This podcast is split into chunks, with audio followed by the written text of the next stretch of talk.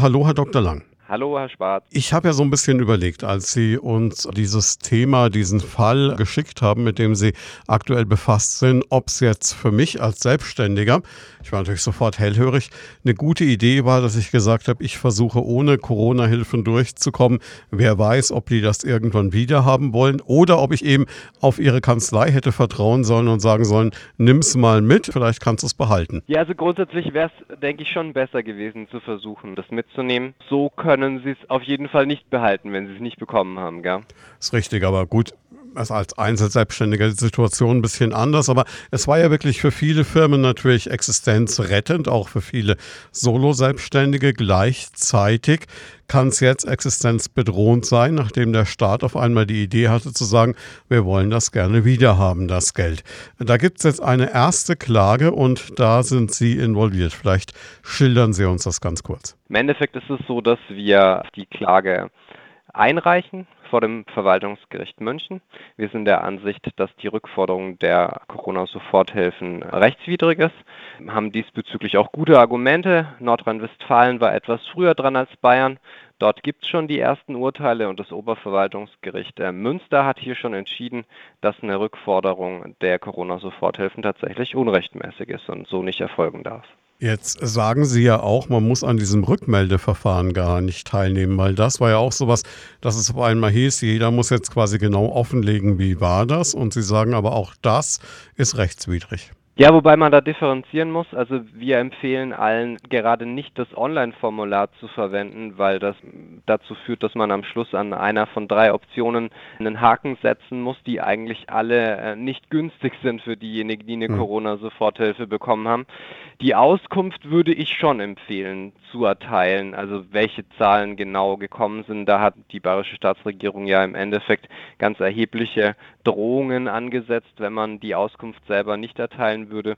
Wir empfehlen nur, das nicht über das Online-Formular zu machen, sondern am besten gleich mit einem Anwalt schreiben. Sie haben gerade gesagt, alle drei Antwortmöglichkeiten auf dem Online-Formular sind ungünstig für denjenigen, der solche Hilfen bekommen hat. Welche Antwortmöglichkeiten wären das? Der erste Haken, den man setzen kann, ist, dass man das Ganze schon im Herbst zurückgezahlt hat. Hm. Der zweite Haken, den man setzen kann, ist, dass man jetzt vor kurzem das Ganze zurückgezahlt hat.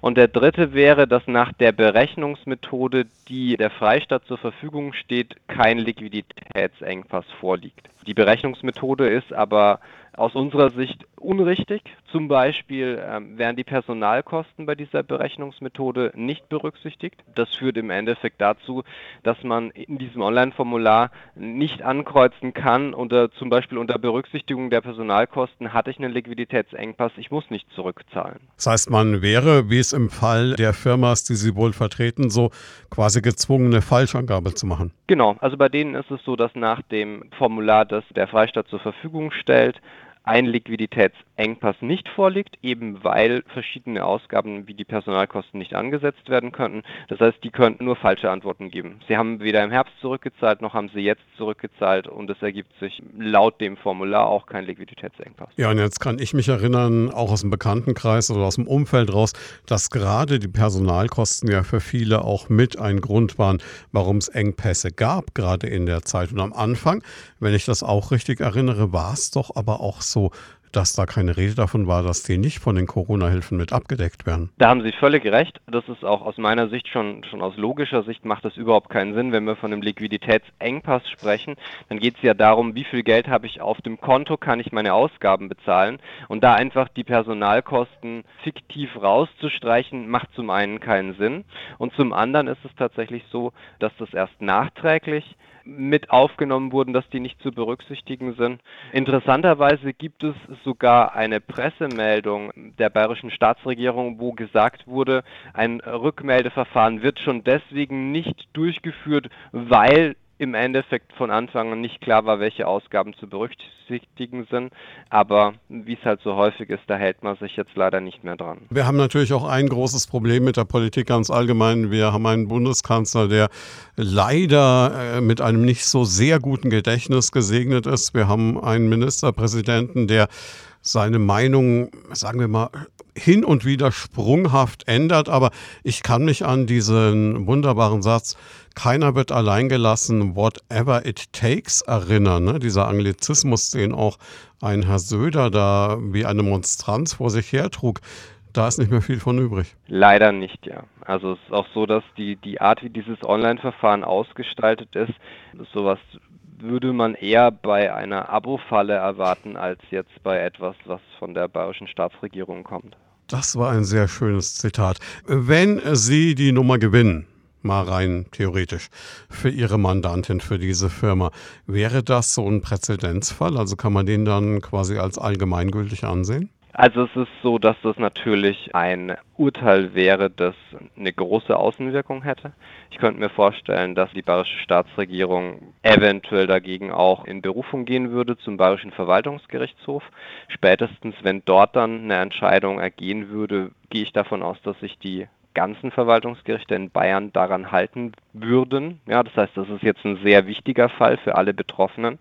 Es ist aber so, dass man sich jetzt nicht zurücklehnen kann und abwarten kann, ob das so passt. In Nordrhein-Westfalen zum Beispiel haben nur etwa ein Prozent der Betroffenen tatsächlich geklagt und auch nur diese ein Prozent profitieren jetzt von der Entscheidung des Oberverwaltungsgerichts Münster. Also meine Empfehlung ist tatsächlich an alle Betroffenen, dass man sich wehrt, dass man anwaltliche Hilfe in Anspruch nimmt und dass man das so nicht mitmacht. Das ist ein total wichtiger Punkt. Jetzt haben Sie gerade eben gesagt, in NRW hat nur ein Prozent der Betroffenen sich gewehrt. Das heißt, NRW hat gerichtlich festgesetzt, Rückzahlung ist rechtswidrig. Die Nummer ist also durch, aber nur das eine Prozent hat jetzt irgendeinen Vorteil davon, weil der Rest äh, zahlt trotzdem, weil er nicht geklagt hat. Ist das richtig? Ja, so kann man das im Endeffekt zusammenfassen. Also wir haben in, in etwa 220.000 Corona-Soforthilfen in NRW gehabt und nur etwa 2000 Klagen. Und ähm, in den restlichen Fällen können sich die Betroffenen, gerade wenn das rechtskräftig geworden ist, nicht mehr wehren. Und NRW hat auch auf entsprechende Anfrage schon gesagt, dass sie eigentlich keinen Anlass sehen, jetzt alles nochmal aufzuwickeln, sondern dass sie sich nur um die Fälle kümmern, die noch offen sind. Im Umkehrschluss für jeden, der uns gerade zuhört oder es irgendwie erfährt, der selber mal Corona-Hilfen bekommen hat für sein Unternehmen als Solo-Selbstständiger oder egal wie, auf jeden Fall mal so eine Klage einreichen, oder? Gerade im Moment ist die Klage noch nicht notwendig, aber es macht auf jeden Fall Sinn, dass das im Endeffekt ein Anwaltsschreiben rausgeht, die Rechte gewahrt werden und bevor dann irgendwas rechtskräftig wird, dann muss auf jeden Fall die Klage raus. Was mache ich jetzt ganz konkret, wenn ich in der Situation bin? Ich würde grundsätzlich empfehlen, dass man vielleicht im Internet mal schaut, welche Kanzleien das Ganze vertreten. Natürlich gerne auch bei uns, bei der Kanzlei Steinberg, auf die Website schauen, was für Unterlagen wir brauchen, Kontakt aufnehmen, dass wir auf jeden Fall mal das erste Schreiben rausschicken, die Rechte wahren und dann eben schauen, dass es nicht wie in NRW dazu kommt, dass hier 99 Prozent der Fälle tatsächlich endgültig abgeschlossen werden, bevor es eine, eine, gerichtliche Klärung gegeben hat. Und wenn man eine Rechtsschutzversicherung für Verwaltungsrecht hat, kann es auch sein, dass die Kosten übernommen werden. Und auf jeden Fall Finger weg vom Online-Formular. Ja, das auf jeden Fall. Herr Dr. Lang, vielen, vielen Dank. Ich drücke Ihnen ja grundsätzlich immer die Daumen, aber in diesem Fall nochmal doppelt. Ich hoffe wirklich, Sie gewinnen die Nummer. Vielen herzlichen Dank.